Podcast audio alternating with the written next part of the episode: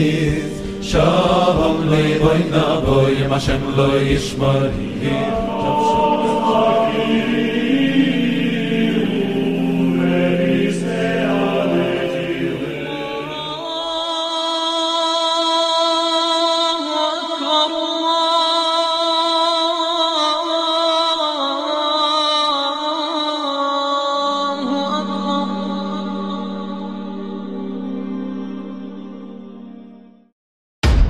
Assalamu alaikum wa rahmatullahi wa barakatuh. Après avoir parcouru ensemble les prophéties de la Bible au sujet de l'islam, nous allons découvrir maintenant les prophéties de l'islam dans leur généralité et dans plusieurs domaines. Ibn Hajar rahimahullah a dit il y a sept siècles Il n'y a pas une époque qui passe sans qu'il n'y ait une nouvelle preuve dans le Coran qui prouve sa véracité. Donc, à même un jour du dernier jour, une personne se manifestera et présentera de nouvelles preuves sans précédent qui témoignent de la validité du Coran et de la validité de l'islam que personne n'a jamais découvert auparavant. Les preuves de l'authenticité ne sont pas exclusives ni à une nation, ni à une époque, ni à un sujet particulier, mais au contraire, ces preuves apparaîtront dans toutes les nations, dans toutes les époques et dans tous les sujets. Nous allons analyser dans un premier temps le Coran, puis nous détaillerons ces analyses par la suite. Dans le Coran, il y a plus d'un millier de versets traitant des questions liées au ciel, à la terre, aux montagnes, aux plantes, à la pluie, aux nuages, au développement embryonnaire humain, aux animaux et même aux insectes. Maintenant, rappelons l'espace-temps de l'émergence du Coran. Le prophète Mohammed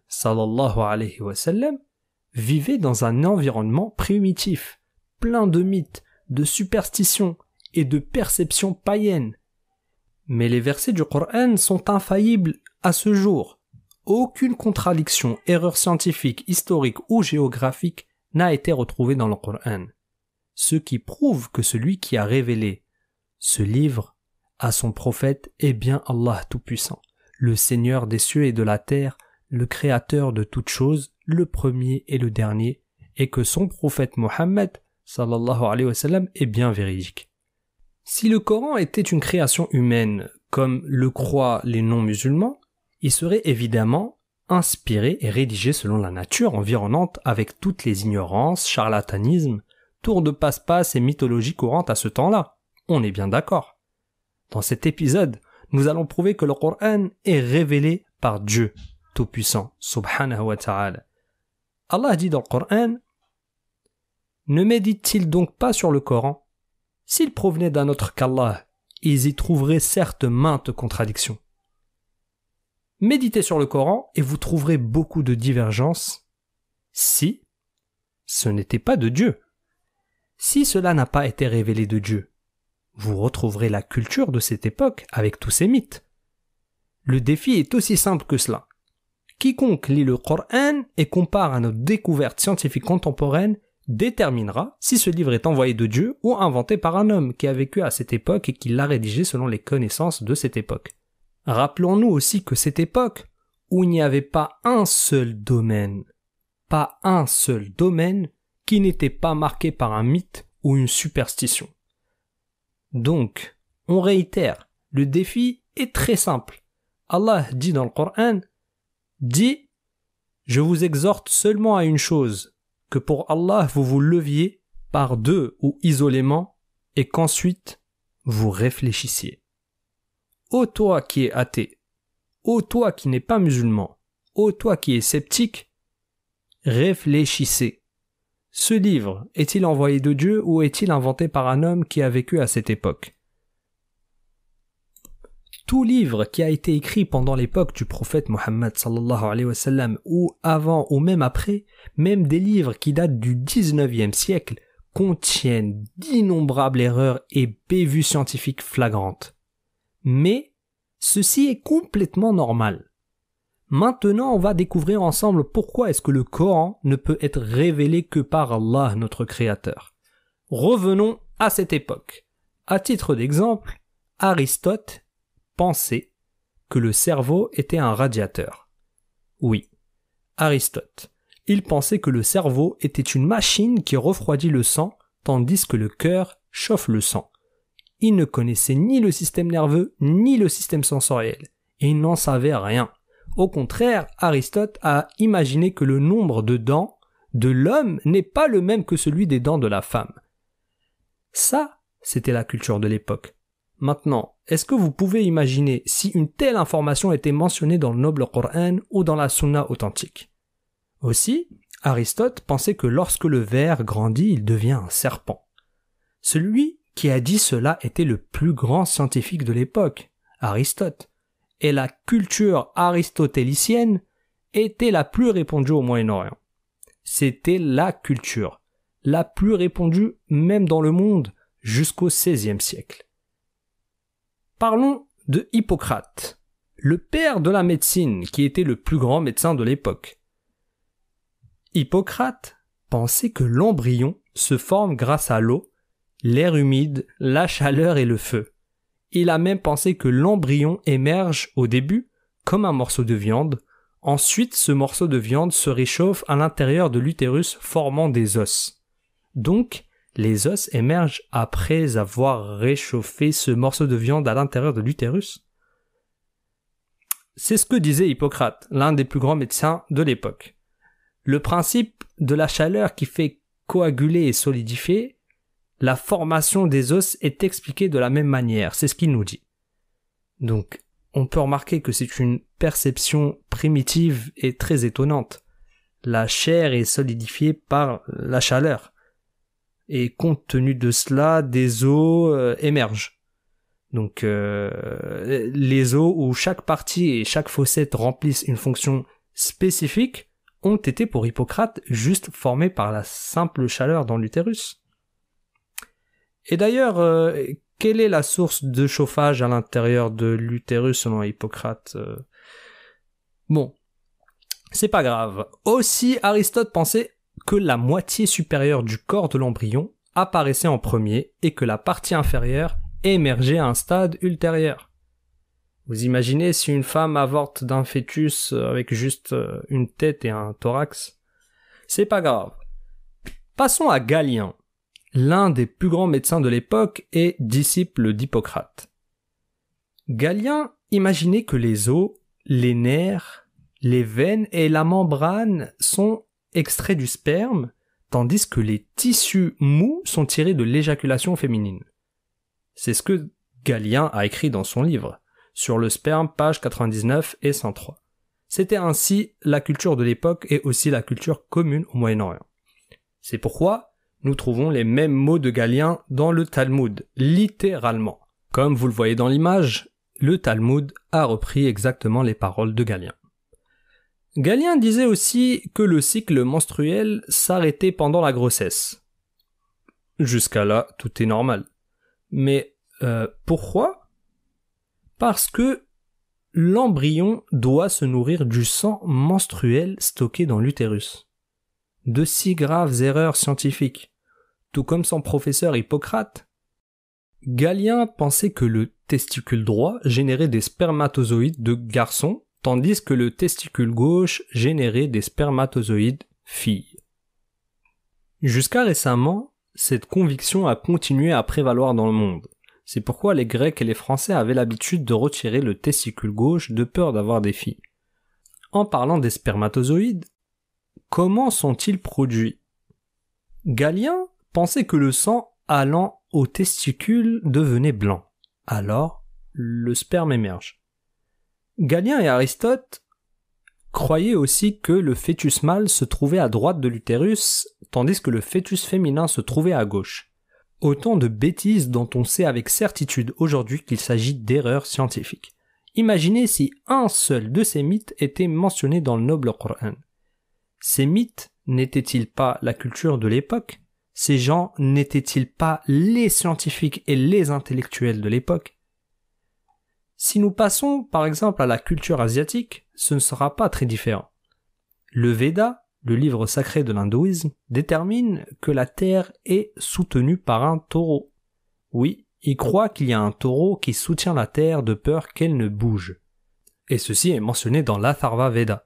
pour le soleil, il est tiré par sept chevaux. Ceci aussi est mentionné dans le Rig Veda. L'éclipse. Comment se produit-elle? Alors, pour les hindous, l'éclipse se produit parce qu'il y a un fantôme qui cache le soleil derrière lui. Et ceci est mentionné dans le Rig Veda. Ce sont les perceptions du monde à cette époque. Il n'y a pas un seul livre publié il y a quelques années qui ne contienne des mythes scientifiques.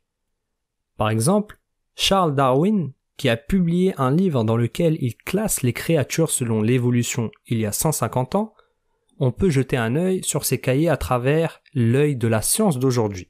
Et nous y verrons de graves erreurs et des mythes très amusants. Par exemple, Darwin croyait en la pangénèse. C'est quoi la pangénèse? Il croyait que chaque partie du corps émettait son propre type de petites particules qui s'agrègent dans les gonades. Ainsi, lorsque vous pratiquez un sport, ces particules sortent des muscles et atteignent les gonades.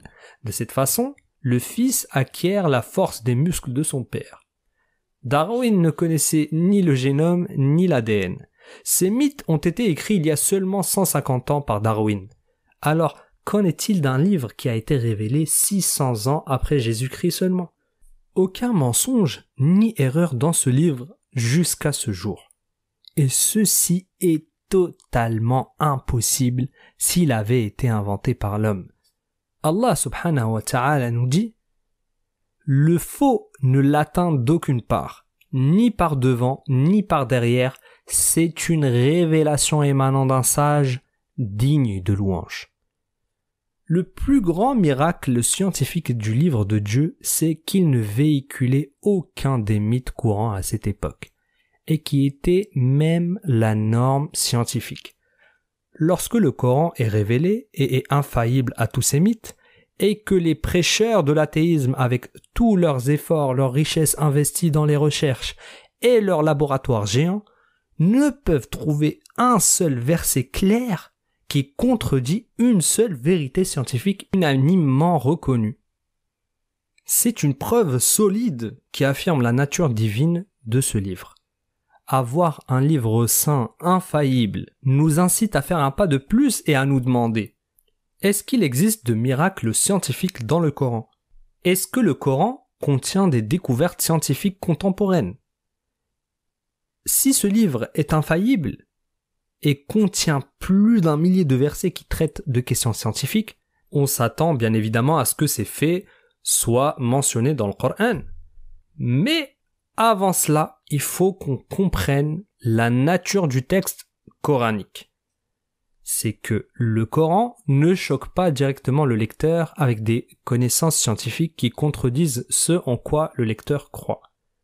De peur que cela ne le conduise à accuser le Coran de mensonge, car celui qui accuse le Coran de mentir n'est pas musulman. Par conséquent, ces connaissances scientifiques sont mentionnées dans les versets comme des références que les gens peuvent utiliser et comprendre dès lors qu'ils aient fait des découvertes. Également, ces références ne sont pas destinées à des explications. Le Coran n'a pas été envoyé comme un magazine scientifique où nous expliquer et nous détailler des faits scientifiques. Le Coran n'a jamais été descendu pour changer la perception scientifique des gens, mais plutôt de changer la perception des gens vis-à-vis -vis de l'adoration en méditant sur les signes de Dieu dans sa création, en se soumettant à Dieu et en réfléchissant. Le Coran est un livre d'orientation pour adapter les connaissances et les comportements de l'humanité. Le Coran répond plutôt aux questions de comment obtenir le salut, comment élever son état spirituel et comment faire des bonnes actions et s'éloigner des péchés. Ça, c'est le but du Coran. Et lorsque Allah dans le Coran nous donne la voie de la guidance, il nous parle de la création des cieux, de la terre, des nuages, des montagnes, de la pluie, des plantes, des embryons et autres. Et c'est là où l'on retrouve les références scientifiques du Coran. Elles sont en accord avec ce que la science nous démontre. Méditer sur ces signes scientifiques mentionnés dans le Coran est une bonne chose car ça augmente la certitude et guide vers l'islam. Cependant, et attention, L'observation et le suivi de ces signes se font avec certaines précautions.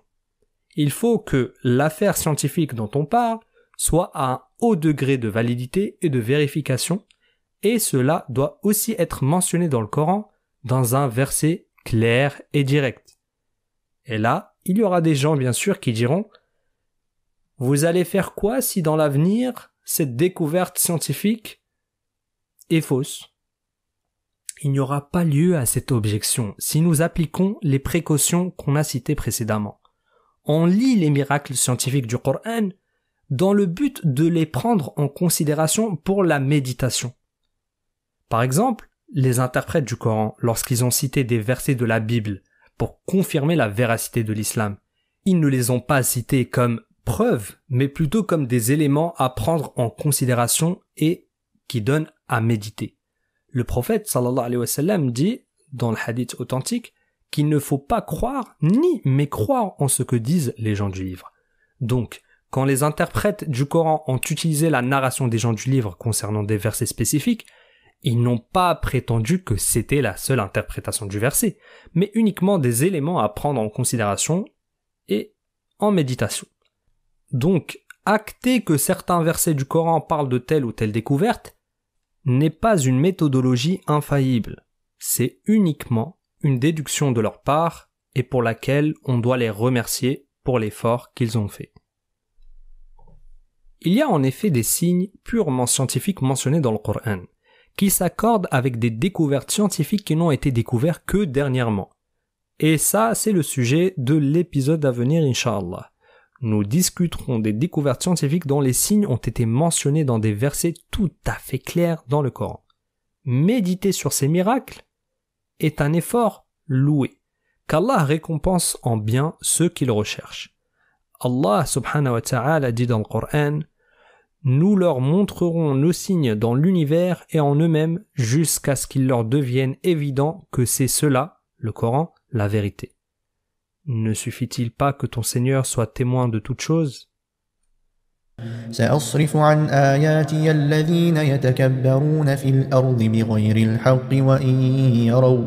وإن يروا كل آية لا يؤمنوا بها وإن يروا سبيل الرشد لا يتخذوه سبيلا وإن يروا سبيل الغي يتخذوه سبيلا. ذلك بأنهم كذبوا بآياتنا وكانوا عنها غافلين.